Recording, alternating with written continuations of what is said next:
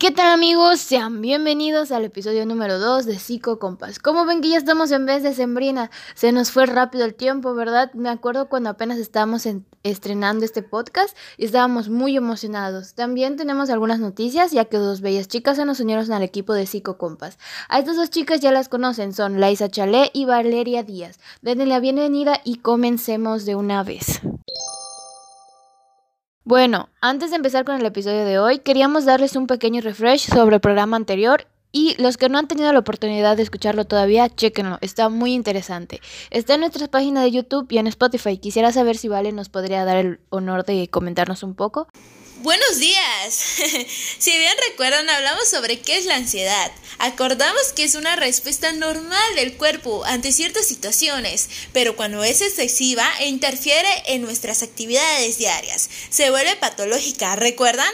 De igual manera hablamos sobre las reacciones que son tres tipos, motores, de hiperactividad vegetativa y los de hipervigilancia. Así es, también les hablamos de cinco modelos explicativos donde diferentes autores expresaban cómo es que surgía la ansiedad, desde respuestas evitativas hasta teorías de incubación. Teniendo el conocimiento de todo esto, hoy les hablaremos de las bases biológicas de la ansiedad y algunos trastornos de este tipo. Bueno chicos, ¿quisieran saber qué pasa en nuestro organismo cuando tenemos una respuesta ansiosa? Pues yo les voy a introducir a la ansiedad fisiológica, la cual nos dice que la ansiedad es una respuesta esperable ante situaciones que lo ameritan, aunque igual pueden intervenir ciertos medicamentos, sustancias como la cafeína e incluso enfermedades médicas. Igual es importante mencionar que para esto existe áreas que favorecen la presencia de la ansiedad. Primero tenemos la sensiopercepción, que la entrada de información a través de los sentidos. Requerimos ver el estímulo que causa ansiedad. Luego se envía al entroco encefálico, luego al tálamo, pasando por la entrada de estación de relevo, que cumple una función de filtro. Interesante, ¿verdad? Pasando por último por alguna vía talámica, siendo el tálamo el que filtra la información para que se genere una respuesta. Cierto, hablando de las vías talámicas son dos, la directa, que en pocas palabras es acción sin pensar. Tenemos un estímulo que se envía al tálamo, por ejemplo vemos una cucaracha y sale una respuesta del complejo nuclear amigdaliano, gritar o correr. Es de hecho la amígdala que envía la respuesta de fight or flight, que es pelea o huya para los que no saben inglés, y luego está la vía talámica indirecta, que es donde entra la información, se filtra en el tálamo, pero esta se envía a la corteza prefrontal, la parte racional que sí piensa antes de actuar, es menos impulsiva. Después de pasar a la corteza es que se envía al complejo nuclear amigdaliano y se da la respuesta. En sí la corteza prefrontal sirve para hacerle un stop a la amígdala y que no sea tan impulsiva. Sí, por otro lado, existen dos expresiones. La expresión autonómica. Ante ciertas situaciones, el cuerpo reacciona de forma automática. Esa expresión depende de los núcleos del tronco encefálico y sucede en el tallo cerebral. Por ejemplo, eh, no sé, si hay aferencias dolorosas, es decir, la entrada de un estímulo doloroso, como pincharse con algo, esto se prepara para dar una respuesta rápida y es el sistema nervioso autónomo que hace que nosotros quitemos la mano en segundos. En relación con la ansiedad, es la que produce la taquicardia y la frecuencia de la respiración. Luego está la... La expresión endocrina es un juego de hormonas. Resalta el eje hipotálamo, hipófisis, adrenal. Ya sé, está raro el nombre, pero les cuento. Es un proceso donde se liberan varias sustancias. Esto se libera a través del hipotálamo y viajan hasta la hipófisis, terminando en la glándula suprarrenal, generando los corticosteroides del cual es parte del cortisol, si la hormona que produce estrés. Sin embargo, igual puede ser útil para tener un mayor rendimiento. Ayuda a que la persona esté despierta y que tenga muchas energías. 100% atentos y preparados para las situaciones que puedan presentar. Como por ejemplo, termina tu examen bimestral horas antes de que se entregue. Nunca me ha pasado. sí, jamás nos ha pasado, claro. Por otro lado, está la experiencia de la ansiedad. Aquí el hipocapo se carga de la interpretación del potencial amenazante. ¿Saben cómo? Pues lo relaciona con experiencias pasadas. Para algunas las arañas pueden ser una amenaza y reaccionar con miedo, pero aquellos que lo han tenido como mascotas no. De este hipotálamo depende si se activa o no su respuesta ansiosa, así que agradezcanle. Ya, por último hablemos de los neurotransmisores, los mensajeros químicos. Y es que hay algunos que se relacionan con la ansiedad, como bajos niveles de serotonina, porque es esta la que trabaja para inhibir las respuestas hacia el estrés. Y pues si está baja más estrés y no andamos muy bien, que digamos, ¿verdad? Luego está el ácido gamma aminobutírico, GABA para los amigos. Ese reduce la actividad neuronal, ayuda a controlar el miedo y la ansiedad. Por último, la norepinefrina se relaciona con los ataques de pánico. Tiene lugar cuando los niveles de esta aumentan de forma considerable y de manera repentina.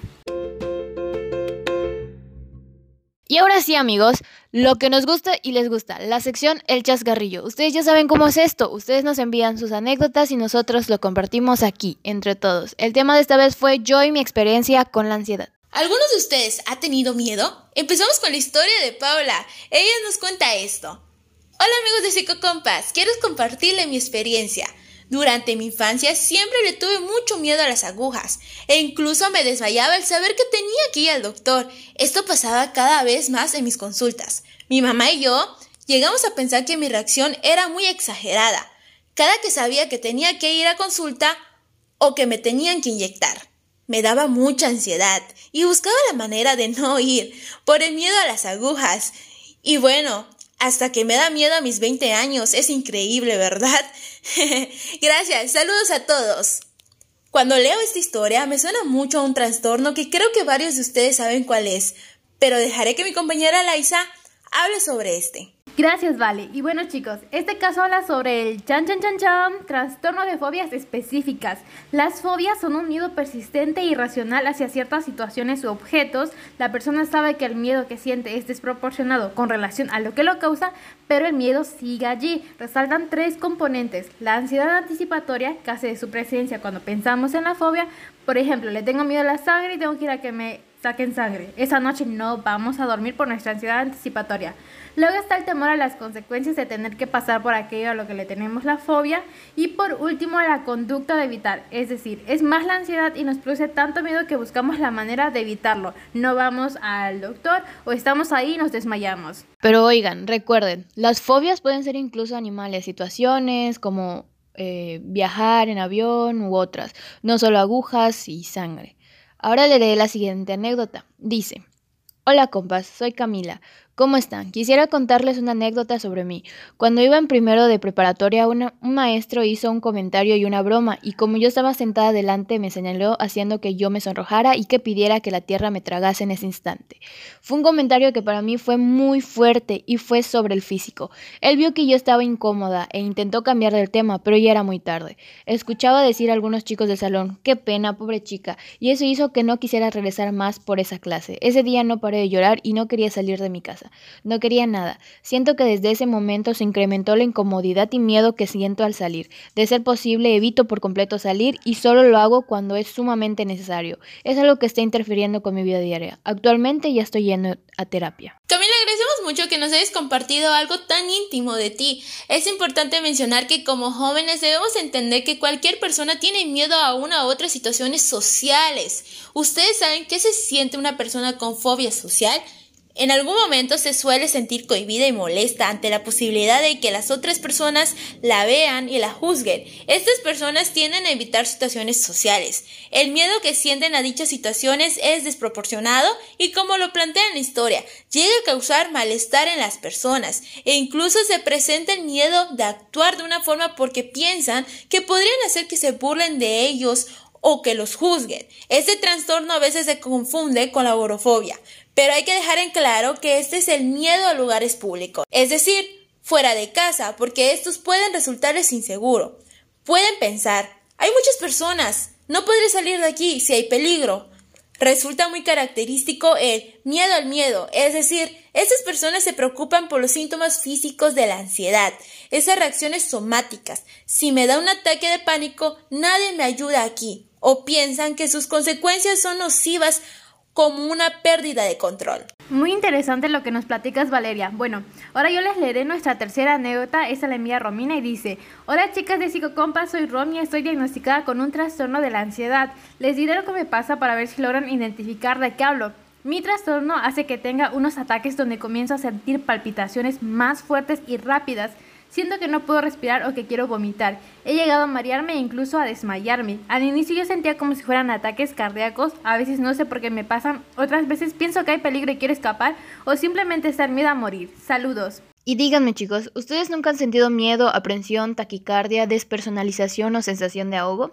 Espero que no, pero estos son algunos de los síntomas de, de, algo a lo que le podemos llamar trastorno de pánico y los famosos ataques de pánico. Ese trastorno ocurre porque hay un sentimiento de terror o un malestar que va pues acompañado comúnmente de una sensación de peligro o una catástrofe inminente y de un impulso de querer escapar. Por ejemplo, cuando sientes miedo a morir y solo eso puede aparecer en tu cabeza, se llegan a presentar los síntomas de taquicardia, la persona siente que no puede respirar bien y así se desencadenan el ataque de pánico. Y es verdad, muchas veces las personas llegan al hospital pensando que es un ataque cardíaco, pero ya luego descubren que en realidad tiene que ver con la ansiedad. En el trastorno de pánico igual está presente la ansiedad anticipatoria, perdón. Ahora pasemos al trastorno de ansiedad generalizada, un miedo excesivo que no podemos controlar. Esto en al menos dos o más aspectos de nuestra vida diaria, por ejemplo, sobre la escuela y la economía. Van a resaltar la ansiedad y preocupación excesiva y dicha preocupación es como una cadena de pensamientos. Por ejemplo, piensas, si no estudio para el examen voy a reprobar, si repruebo me iré extraordinario, si no paso tendré que repetir año y si mi madre se molesta y me saca de la escuela, ¿qué voy a hacer? Como ven, de un pensamiento vamos a otro y a otro y parece no acabar. Se va a caracterizar por síntomas en tres áreas, los conectivos, pensamientos irracionales, los conductuales, la incapacidad para controlar pues, la ansiedad, lo cual termina interfiriendo en la vida diaria de la persona, y los fisiológicos, síntomas físicos como insomnio, temblores, tensión y demás. Y bueno, este fue el último trastorno de... Y bien amigos, con esta última anécdota terminamos la sección del chascarrillo. Y bueno chicos, yo les quería decir que es de gran relevancia que más personas y en particular ustedes los jóvenes estén informados sobre estos trastornos porque se presentan en todos, adultos, niños, adolescentes, como les digo, en todos. El saber que lo que sientes no es normal puede que te ayude a tomar la decisión de acudir con un profesional de la salud. Exacto. La información que les hemos brindado hoy no es para que se autodiagnostiquen, chicos. Es muy importante, sino que es para que se den cuenta si la ansiedad se está haciendo demasiado presente en su vida al punto de interferir en ella. Chicas y chicos, siempre presten atención de cómo se sienten. La salud mental es muy, muy importante. Tengan en cuenta lo que les compartimos y no tengan duda. Si quieres o sientes que necesitas ir a terapia, hazlo. Tu salud importa y la ansiedad puede estar afectándola. Por otro lado, tenemos algunas estrategias que les pueden servir. Les recordamos que las recomendaciones de técnicas solo ayudan a manejar la ansiedad y no funcionan igual en todos. Lo mejor es siempre tener como primera opción ir a terapia psicológica con un profesional de la salud. En estas te ayudarán a desarrollar habilidades para que puedas afrontar la ansiedad de una manera pues más adecuada, teniendo mejores recursos al momento de que ésta esté presente. Al acudir con un psicólogo, este contará con varias estrategias según su enfoque. Por ejemplo, en la terapia cognitivo-conductual pueden poner en práctica técnicas de relajación, entrenamiento en habilidades específicas, la modificación de pensamientos irracionales, entre otros que te serán de ayuda. Por otro lado, en casa puedes practicar la relajación muscular progresiva. El fin de esta es aprender a disimular esa tensión que podemos sentir por la ansiedad por medio de ejercicios de tensión, los cuales son breves y muy pocos intensos, combinados con ejercicios de relajación más largos, para saber qué ejercicios pueden aplicar Basta que busques relajación muscular en plataformas como YouTube, Google, donde te resaltan videos que te guíen. Espero que esto te sirva y sea útil para ti. Les recalco nuevamente que una alimentación sana y practicar ejercicio siempre lo agradece el cuerpo. Es que si estamos ansiosos no vamos a ir a tomar 5 tazas de café, ¿verdad?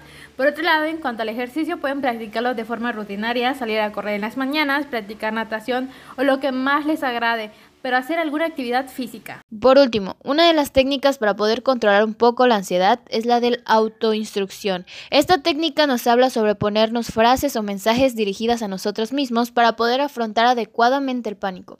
Es una técnica que no basta por, por sí sola para poder superar el problema, sin embargo, puede ayudarte a manejar la ansiedad anticipatoria y las crisis. Esta técnica es complementaria para modificar pensamientos y si se hace constantemente, estarás trabajando con los registros de pensamientos para habituarte a detectar las interpretaciones catastróficas de tus sensaciones y poder cambiarlas por evaluaciones alternativas no catastróficas, pensamientos positivos pero realistas.